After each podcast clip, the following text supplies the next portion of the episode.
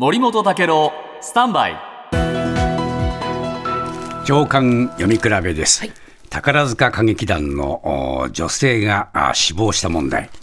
今日おこれ毎日新聞はですねこう書いていますね。清く正しく美しくというモットーの裏で辛い環境でも劇団員が声を上げづらい閉鎖的な体質が浮かび上がる。これも本当に今回そういうのがね、実態として出てきましたね。で、朝日新聞ですけれども、えー安全、えー配慮義務を十分に果たせていなかった、深く反省しますと、宝塚歌劇団の理事長も頭を下げましたけれども、これについて、えーこの遺族からは強い批判の声が上がっている。はい報告書に対してもそうですね。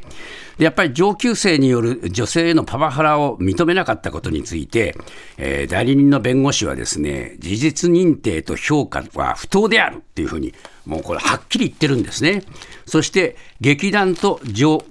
級生の責任を否定する方向に誘導してるんだと、まあ、こういう刺激指摘をしています。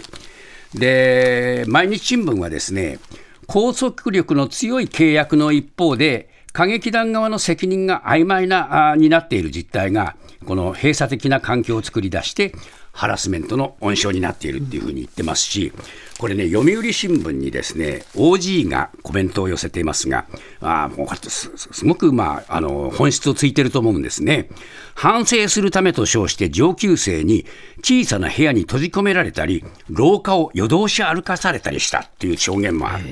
で別の OG はですね宝塚の常識は世間の非常識と言い切る。